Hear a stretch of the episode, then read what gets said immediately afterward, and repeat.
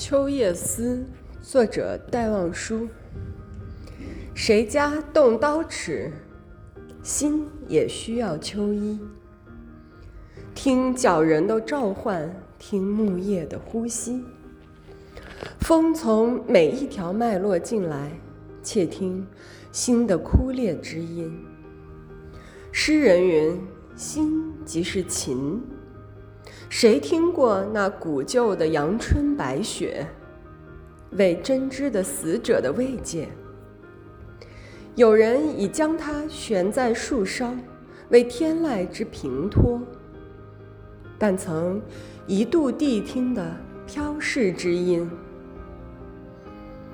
而断裂的无丝属铜，仅使人从弦柱间思忆华年。